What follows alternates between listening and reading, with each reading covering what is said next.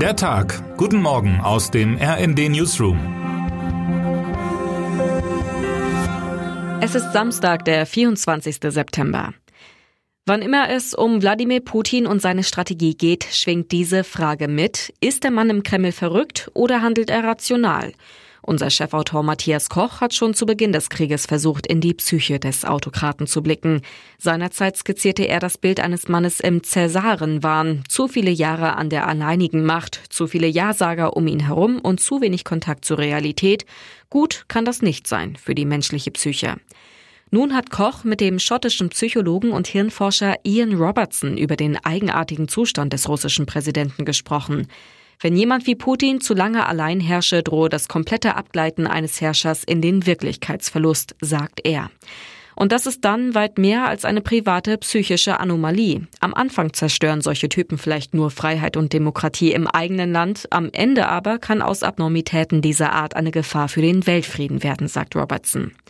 Eine genaue Diagnose lässt sich von außen selbstverständlich nicht stellen, aber Hinweise für Robertsons These gibt es immer wieder. Zum Beispiel diese von amerikanischen Geheimdiensten.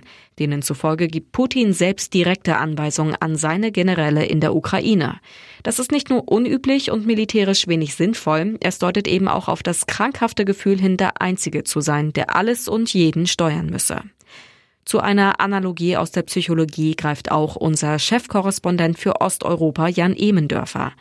Die Scheinreferenten, die Russland seit Freitag in den besetzten Gebieten in der Ukraine abhält, sind zweifellos Ausdruck einer gewissen Torschlusspanik, kommentiert er.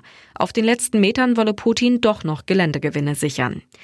Der Krieg und seine Folgen bringen aber nicht nur den Kreml-Herrscher an seine geistigen Grenzen. In Deutschland warnt Wirtschaftsminister Robert Habeck in Robert Habecks Sprache davor, dass seine Mitarbeiterinnen und Mitarbeiter an ihre Belastungsgrenze kommen. Es ist jetzt kein Scheiß, den ich hier erzähle, die Leute werden krank.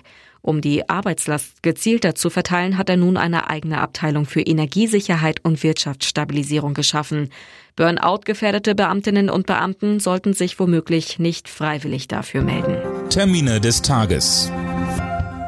Die Generaldebatte der UN-Vollversammlung geht weiter. Reden werden unter anderem erwartet von den Vertretern Russlands und Chinas.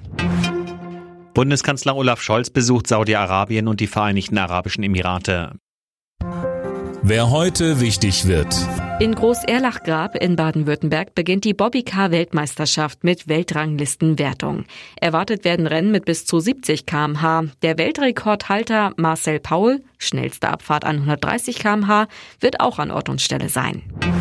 Und jetzt wünschen wir Ihnen einen guten Start in den Tag. Text Christian Palm, am Mikrofon Sönke Röhling und Eileen Schallhorn. Mit rnd.de, der Webseite des Redaktionsnetzwerks Deutschland, halten wir Sie durchgehend auf dem neuesten Stand.